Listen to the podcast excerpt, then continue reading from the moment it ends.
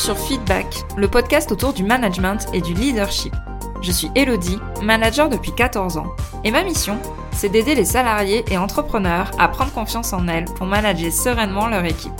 Alors si toi aussi tu es convaincu qu'on peut avoir un management bienveillant et un leadership affirmé sans écraser les autres, abonne-toi.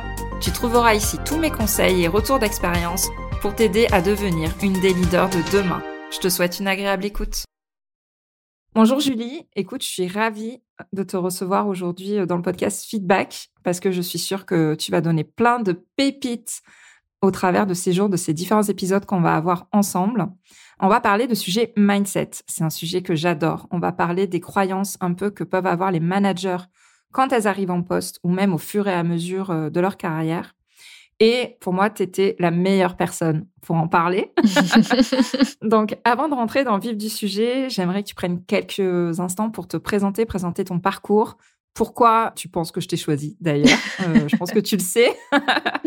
euh, voilà, pour présenter un peu euh, ton métier, ce que tu fais et ton parcours avant de rentrer dans le vif du sujet et d'attaquer la croyance limitante, ce qui peut traverser les pensées des managers quand elles arrivent en poste.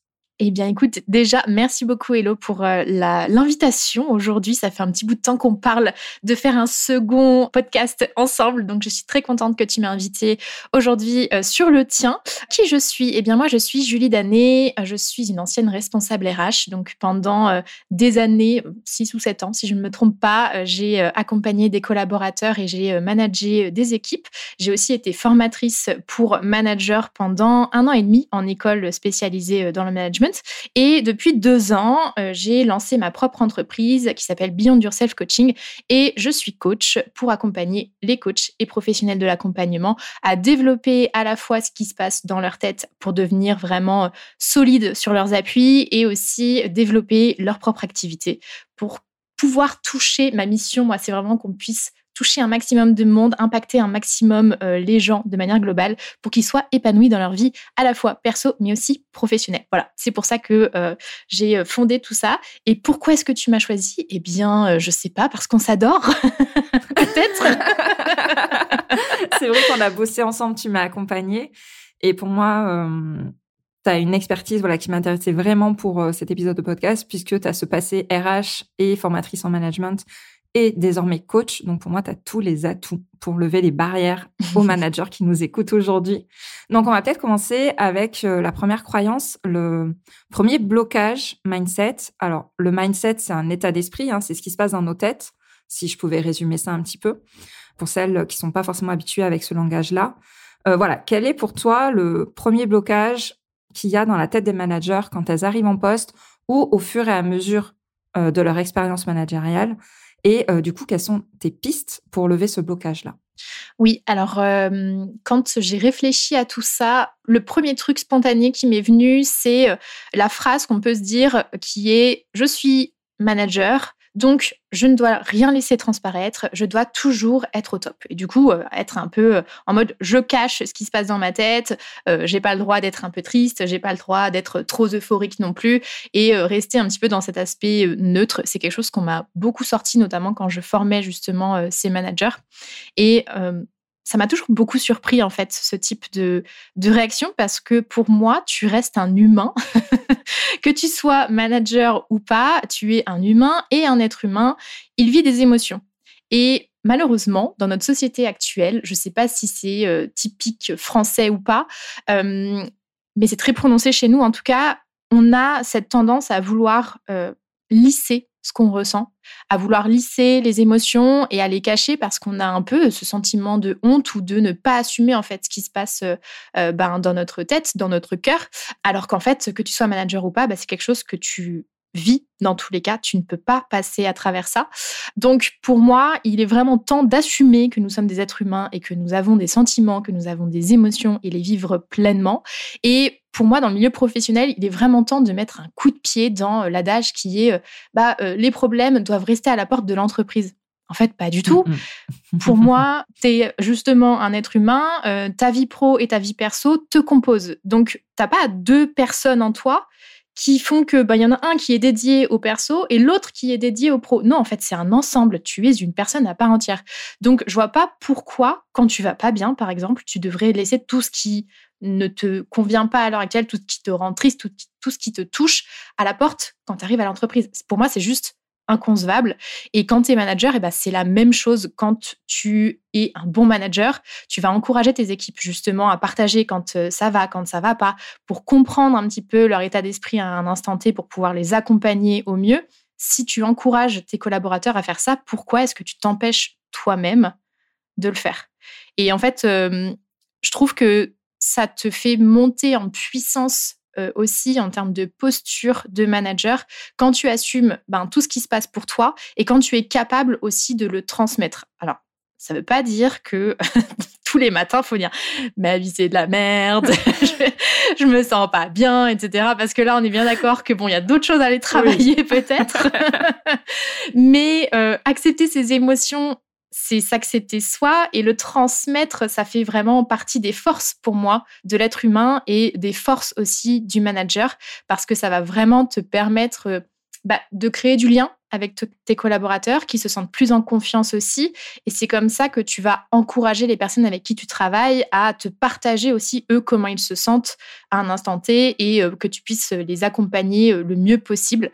Donc voilà, pour moi, c'est un adage qu'il faudrait vraiment laisser de côté et euh, accepter pleinement parce que euh, on est une seule et même personne et on n'a pas à sélectionner en fait ce qu'on a envie de, de, montrer ou pas selon les, les postures dans lesquelles euh, on est. Mmh, mmh. Ouais, je te rejoins complètement parce que moi j'aime bien dire que on n'est pas des robots. On a la chance d'être des humains, de ressentir des émotions et personne personne n'a envie d'être managé par un robot. Non. Enfin, quand on se positionne dans le côté, ben, comment est-ce que j'ai envie d'être managé? On a envie d'avoir un manager qui arrive à capter quand ça va, quand ça va pas, qui euh, arrive à rire, qui arrive aussi à dire quand euh, bah, il n'est pas content. Et en fait, on a envie d'avoir en face de nous des personnes qui expriment ça. Donc, autant l'intégrer aussi dans notre façon de manager, dans notre façon de gérer nos équipes, parce que personne ne veut être managé par, euh, par des robots, c'est clair. Peut-être qu'on va y arriver demain avec l'intelligence artificielle. Non, je plaisante. Mais en tout cas, personne ne veut ça. personne ne veut ça. Et après, je voulais aussi partager moi ce que j'ai vécu parce que c'est clairement une croyance que j'ai eue à mes débuts. Et du coup, bah, je m'empêchais de rire, je m'empêchais d'être. Euh, alors, je ne sais pas si je suis drôle, mais en tout cas, le rire fait partie de ma vie et de ma personnalité. Et donc, euh, voilà, bah, pendant des années, je me suis retenue de faire mes blagues pourries. Je ne voulais pas montrer quand ça m'arrivait aussi de pleurer euh, par rapport à certaines situations. Mais en fait, c'est OK de montrer quand on est blessé, quand la personne est allée trop loin, c'est OK aussi d'avoir euh, bah, un problème perso dans sa vie qui fait qu'en ce moment, on va peut-être décrocher à certains moments ou pas être aussi souriante que d'habitude ou pas être euh, voilà au top comme on voudrait l'être. Et c'est OK.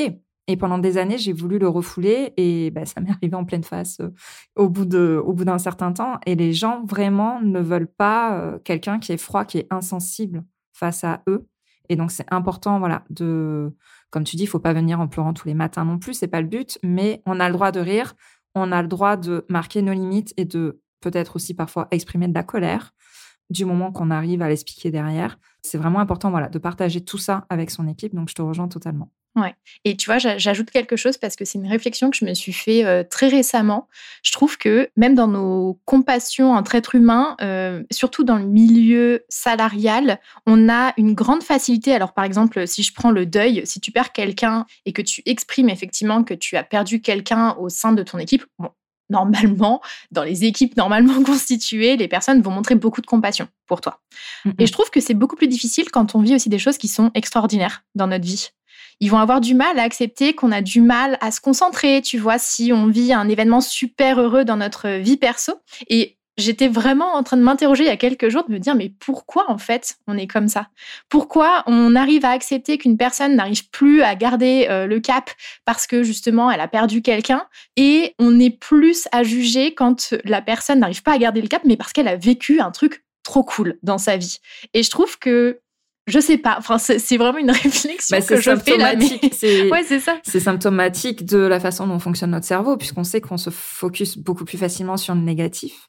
Et je pense que c'est juste euh, le reflet de ça, de notre mode de fonctionnement, de notre cerveau euh, par rapport à ça. C'est ça. C'est juste que l'être humain est fait comme ça. Exactement. mais je trouve ça trop dommage, tu vois, de euh, d'accorder plus de temps pour se remettre à quelqu'un qui est triste plutôt que quelqu'un qui est justement dans la joie extrême et qui peut avoir en fait les mêmes conséquences dans son travail au quotidien.